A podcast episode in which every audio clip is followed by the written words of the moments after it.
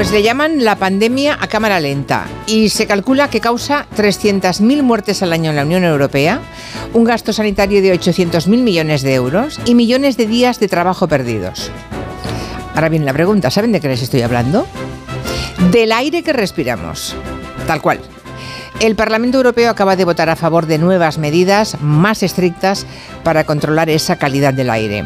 Se apoya en los informes de la OMS y en las recomendaciones y peticiones de los médicos y sistemas sanitarios que señalan una relación directísima entre la contaminación y los casos de cáncer de pulmón, asma y todo tipo de enfermedades cardiovasculares.